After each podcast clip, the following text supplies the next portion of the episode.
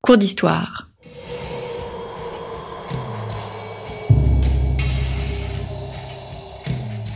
Une émission de la rédaction de Storia Voce.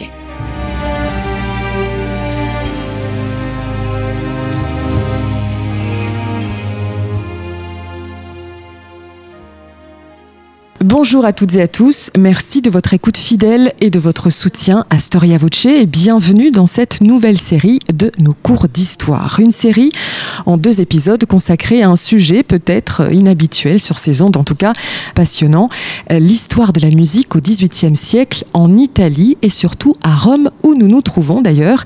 Et pour nous en parler, j'ai la joie d'accueillir Elodie Oriol. Bonjour Elodie Oriol. Bonjour. Et merci d'avoir accepté euh, notre invitation.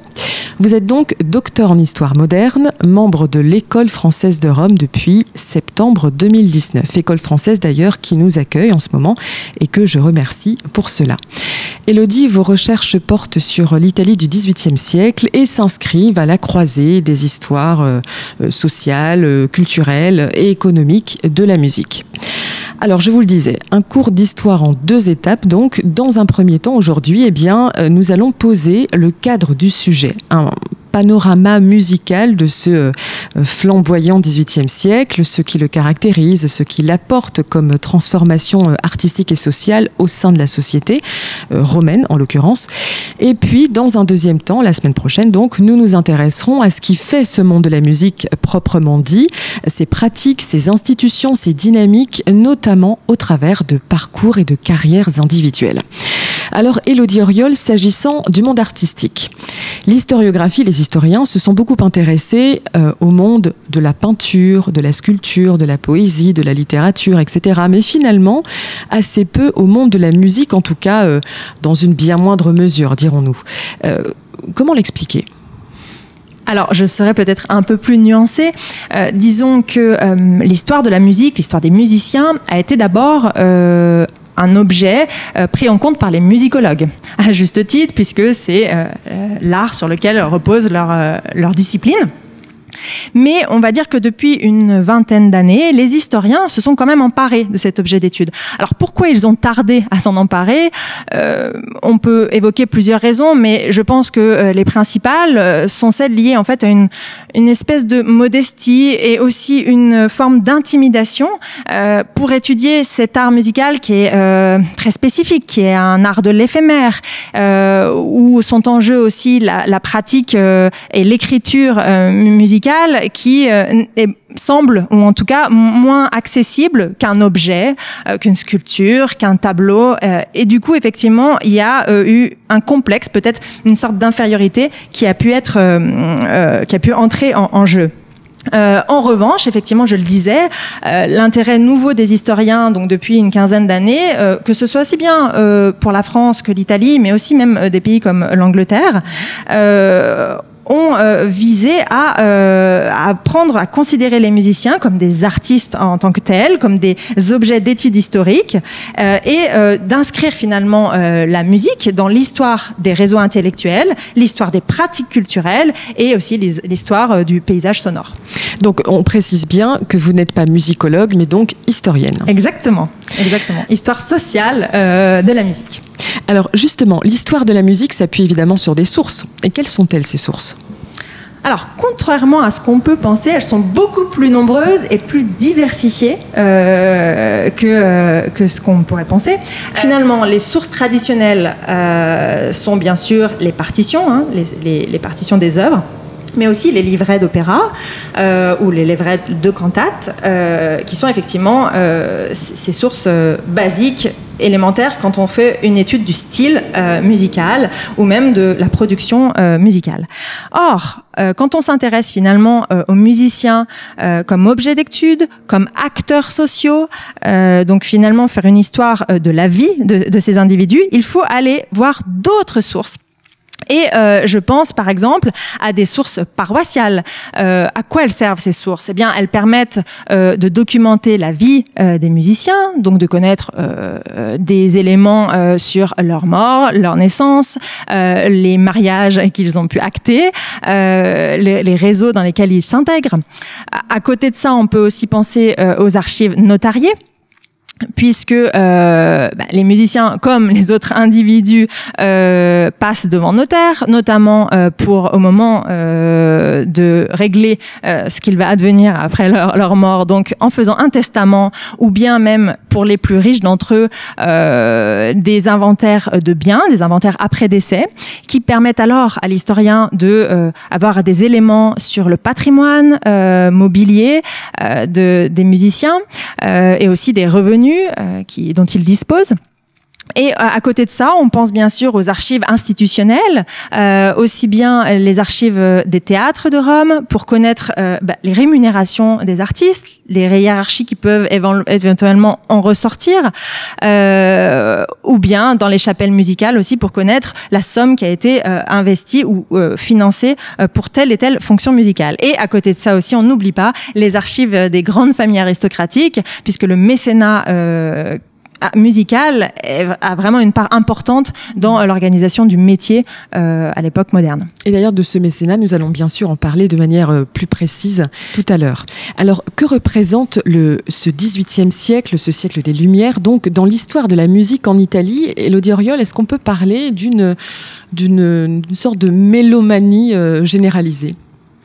Alors au XVIIIe siècle, c'est évident que la musique prend une place beaucoup plus importante euh, que dans les siècles précédents, mais euh, surtout en raison de finalement du développement d'un genre qui se développe dès la fin, euh, dès le pardon, dès le XVIIIe siècle, au cours du XVIIe siècle, c'est l'opéra mmh. Qui va se diffuser aussi bien dans les principales capitales européennes que même dans les plus des villes les, les moins importantes. Et la diffusion des opéras s'accompagne aussi de la diversification euh, des lieux de spectacle qui explique une, euh, une accessibilité plus forte de la part des publics d'aller écouter des, euh, des, spectacles, de payer hein, pour aller mmh. les écouter. Euh, mais donc, il y a une vraie modification euh, des lieux de la musique, des temps de la musique, avec le développement aussi du concert, euh, comme nous, nous l'entendons aujourd'hui. mais il faut quand même spécifier que ces concerts prennent des formes différentes dans les villes. Et en ce qui concerne Rome, c'est beaucoup plus tardif qu'on qu qu a cette forme, effectivement, qui, qui prend, qui prend sa place. Euh, et puis il y a aussi euh, ce qu'il faut reconnaître à l'Italie, c'est euh, une espèce de domination dans ce monde musical, euh, puisqu'en fait euh, la musique italienne, en particulier la musique napolitaine, devient vraiment la référence pour les villes et pour les capitales euh, européennes. Et donc on attend euh, à entendre de la, la, musique italienne dans euh, d'autres contextes européens.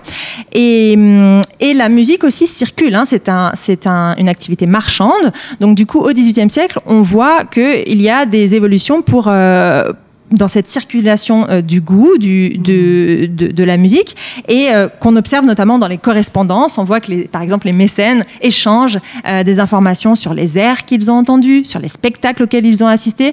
Donc, vous parliez de mélomanie. Mm -hmm. on peut vraiment parler de, de, la, de, du développement de l'amateurisme et de ce goût très spécifique pour la musique. Alors, vous parliez du développement de l'opéra, des concerts, etc. Est-ce qu'on peut dire que ce 18e siècle marque une sorte sorte de basculement d'une certaine manière d'une musique sacrée qui était jusque-là prédominante à une musique profane? Alors oui, sachant que il y a quand même euh, une tendance aussi à une imbrication en fait des deux milieux. C'est-à-dire que euh, euh, dans les, souvent les compositeurs en fait vont composer pas tous, mais certains vont composer aussi bien pour le milieu euh, profane que le milieu sacré. Et euh, cela va, avoir des conséquences aussi dans l'évolution de la musique.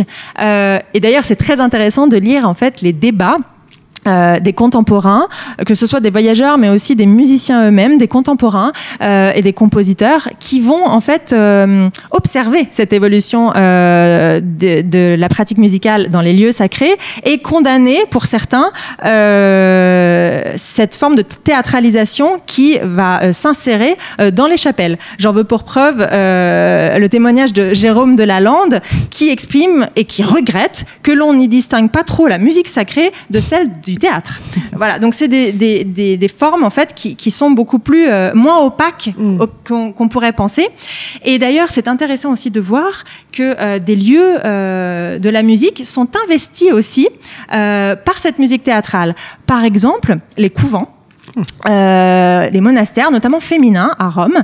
Euh, eh bien, dans ces couvents, en 1727, dans le couvent de Santa Maria in Campo Marzio, donc à Rome, dans le centre, dans le centre effectivement de Rome, les religieuses vont pouvoir entendre euh, des airs de l'opéra qui est programmé au Teatro Alibert, un des mhm. plus grands théâtres de Rome, eh bien, dans leur monastère. Donc, ce qui prouve bien une circulation effectivement du répertoire qui, à première vue, ne concerne pas un lieu, euh, un lieu qui, voilà, un lieu de culte en lien finalement avec un, lieu théâtral. Donc c'est c'est assez c'est assez époustouflant. Une vraie une vraie imbrication du coup. Une vraie imbrication, une vraie porosité, en fait des lieux de la mmh. musique.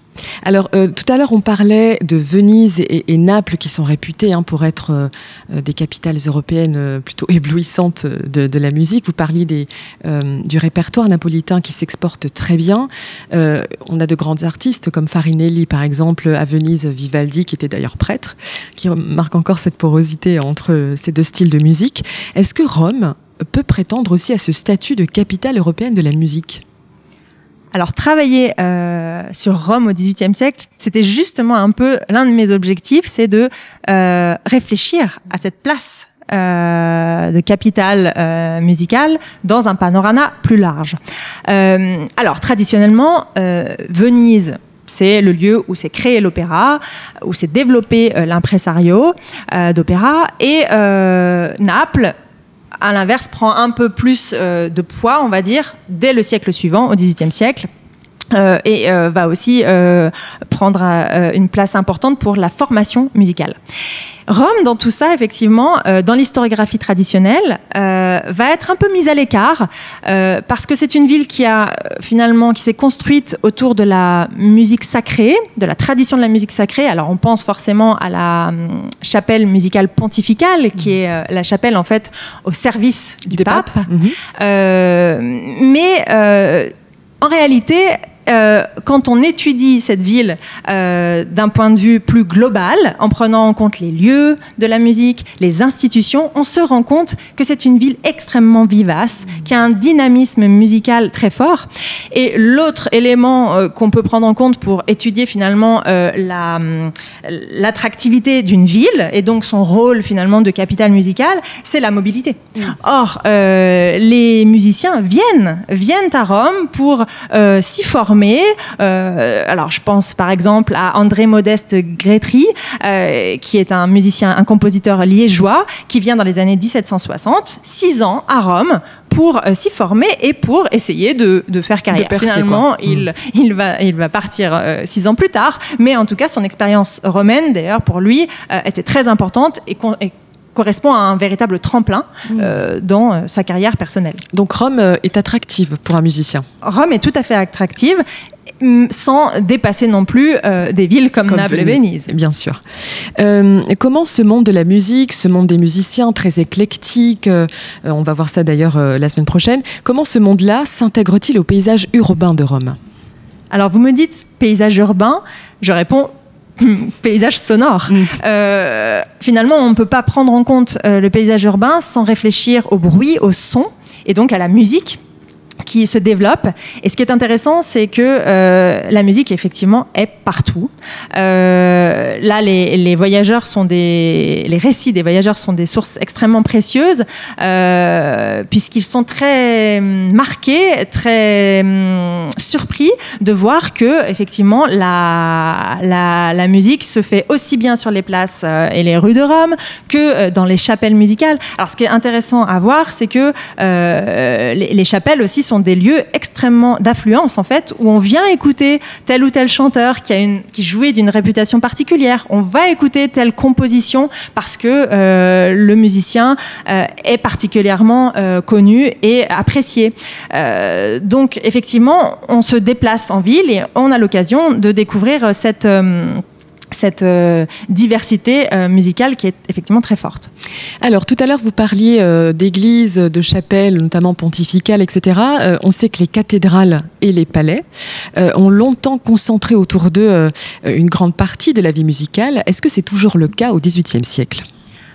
Alors, quand on parle euh, musique, on parle forcément de commande, c'est-à-dire que la musique, elle, elle, va répondre aussi à une euh, demande. Et euh, effectivement, euh, la, la, demande euh, religieuse est toujours aussi importante. Donc, on en a parlé déjà. Les fonctions musicales à Rome sont extrêmement diversifiées, très variées, et la musique est un ingrédient de cette euh, spectacularité qui passe aussi par les décors. Il hein. faut imaginer des, des, euh, des tapisseries, euh, euh, des objets précieux utilisés euh, dans les églises et le son, bien entendu, doit être important. D'ailleurs, on va faire appel à beaucoup plus de musiciens, beaucoup plus de chanteurs au moment notamment des fêtes extraordinaires, donc qui sortent du cadre liturgique, mais qui sont, par exemple, pour honorer un saint, qui mmh. sont organisés régulièrement à Rome. donc effectivement, les lieux de culte restent des lieux importants.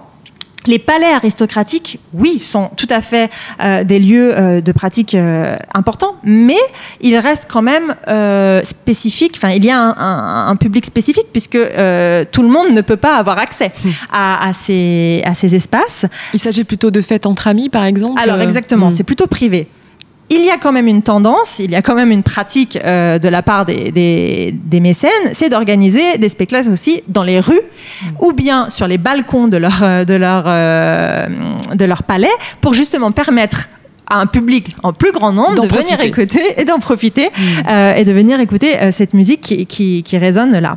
Euh, en revanche, je me permets de rajouter quand même que le XVIIIe siècle, c'est le, le, le, développement en fait des théâtres, mmh. des théâtres publics.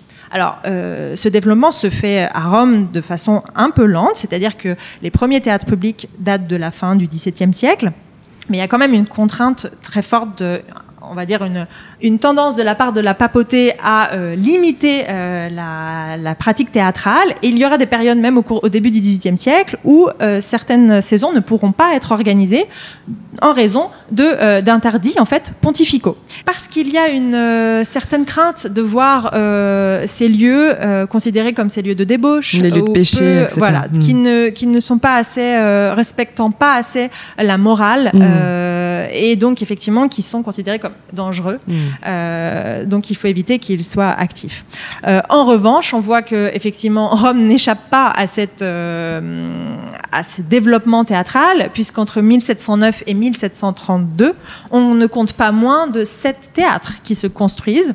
Alors de, de, taille plus ou moins euh, grande, hein, mais euh, ça prouve, enfin ces chiffres prouvent qu'il y a une véritable envie, un, un besoin de théâtre, euh, bien que aussi autre spécificité romaine, euh, les spectacles publics ne peuvent être organisés qu'au moment du carnaval, donc c'est une période relativement réduite d'autour de 6-8 semaines entre janvier et mars, voilà. alors que dans d'autres euh, villes, effectivement, les périodes, euh, les, les, saisons théâtrales peuvent être beaucoup plus longues, euh, ce qui fait que Rome est assez typique euh, en son genre.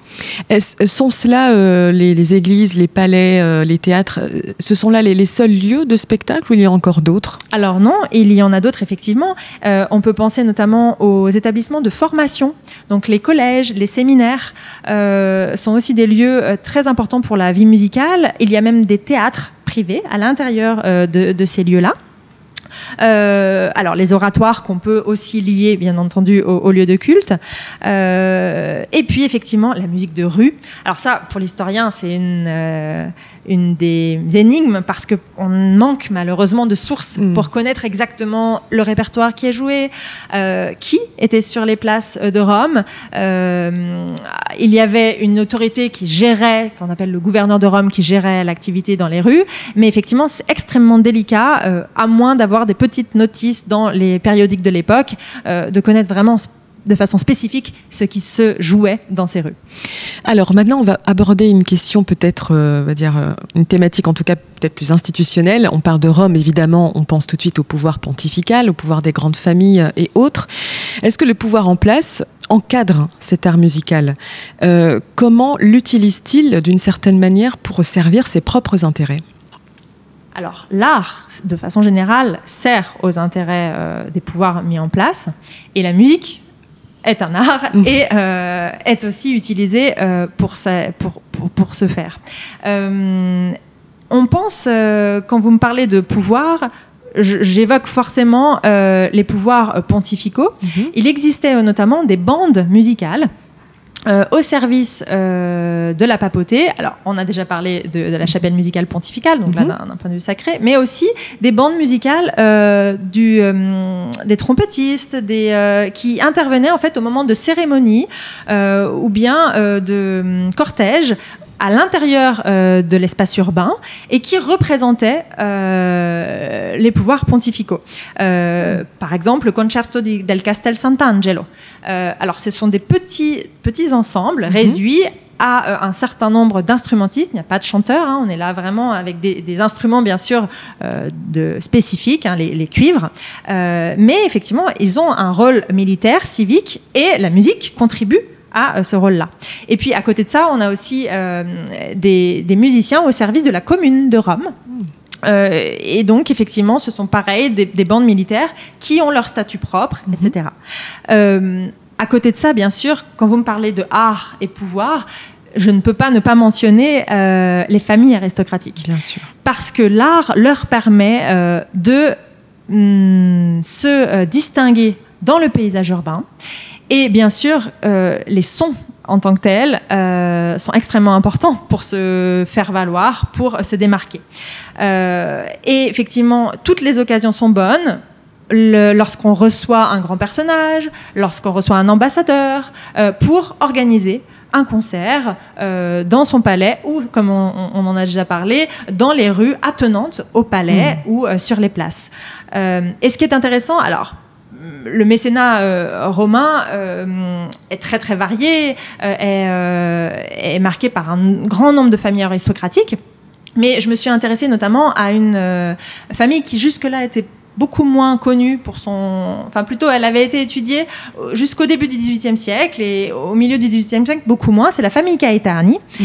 Et pourtant, c'est euh, c'est un, un cas d'étude extrêmement intéressant parce qu'on voit encore dans, dans, dans ce cadre-là une volonté de la part de la famille euh, de se distinguer par la musique, notamment en organisant dans son palais de villégiature à Cisterna euh, des, un carnaval en fait, en, en, demandant aux artistes les plus prestigieux de venir y participer, mmh. en montant euh, des spectacles qui ont euh, joué d'une grande réputation.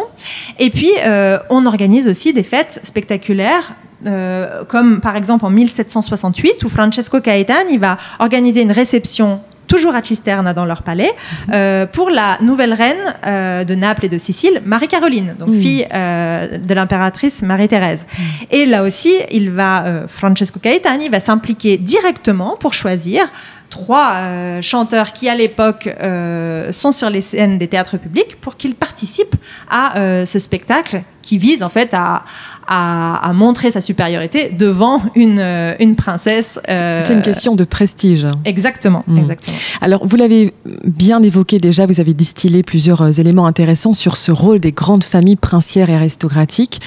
Que serait Rome sans ces familles à toute époque, notamment à ce XVIIIe siècle? On pense évidemment aux Borghese et aux Farnese et Caetani, etc., etc. Alors, pour résumer, Comment qualifieriez-vous le rôle que jouent ces familles dans cette effervescence euh, musicale si propre au XVIIIe ce qui est intéressant, c'est que on vient de le voir, l'art, le musical leur sert de vitrine en fait hein, euh, pour mm. euh, pour se présenter, mais pour les musiciens, c'est effectivement des lieux de la pratique extrêmement importants et donc des occasions en fait de travail qu'ils peuvent prendre en charge. Et ce qui est intéressant, c'est qu'en fait, alors Rome se caractérise par caractérise par une multitude de cours. Euh, on appelle ce phénomène le polycentrisme mhm. euh, culturel. Et euh, justement, les cours vont parfois mm, dialoguer, travailler entre elles. Alors, je prends l'exemple, un des exemples les plus connus du début du XVIIIe siècle, c'est l'influence des cardinaux Benedetto Pamphili et du, de Pietro Ottoboni, qui vont euh, parfois se prêter euh, des, chanteurs, des castrats, euh, se conseiller sur les titres des œuvres qu'ils peuvent faire jouer dans leurs appartements. On assiste à une véritable émulation qui passe donc par cet échange culturel très intense. et donc je le rappelais aussi, c'est intéressant de voir que la musique prend place dans ces palais aristocratiques urbains, mais que les lieux de villégiature aussi sont extrêmement importants pour marquer le territoire à l'extérieur de Rome, dans les fiefs, dans la campagne romaine. Le rôle d'entrepreneuriat euh, des, aristocrates est extrêmement important également. C'est-à-dire qu'ils vont participer aussi à la vie théâtrale urbaine. Mmh. Euh, vous avez un certain nombre de théâtres qui, sont, euh, qui prennent le nom de famille. Le théâtre Capranica, le théâtre d'Aliberte, euh, et donc, effectivement, euh, déjà concrètement, dans le nom, on voit l'influence des familles.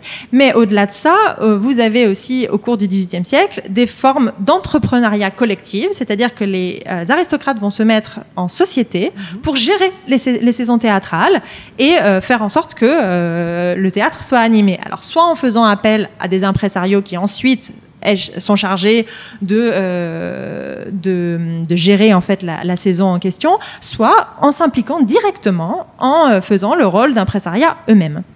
Donc c'est vrai que c'est un, un rôle extrêmement précieux. Un rôle pivot en fait. Pivot, exactement. Hmm. Ce sont des, finalement, les cours des aristocrates sont des formes aussi d'intermédiaires extrêmement précieux hmm. euh, entre la, le palais et la ville. Hmm. Voilà. Et il y a une forme de, de paysage sonore urbain, euh, d'archipel sonore urbain qui, qui, se déploie à travers euh, leurs propres actions. Eh bien écoutez, merci beaucoup Elodie Oriol pour cette euh, initiation passionnante à l'histoire de la musique euh, ici à Rome au XVIIIe siècle. Je rappelle que vous êtes docteur en histoire moderne. Alors je précise également que le livre issu de votre thèse de doctorat, donc Vivre de la musique à Rome au XVIIIe siècle, paraît ce mois-ci en septembre dans la collection de l'École française de Rome. Ce sera d'ailleurs le thème de la deuxième partie de ce cours d'histoire la semaine prochaine et je vous y retrouverai avec grand plaisir. Merci à toutes et à tous. Bye.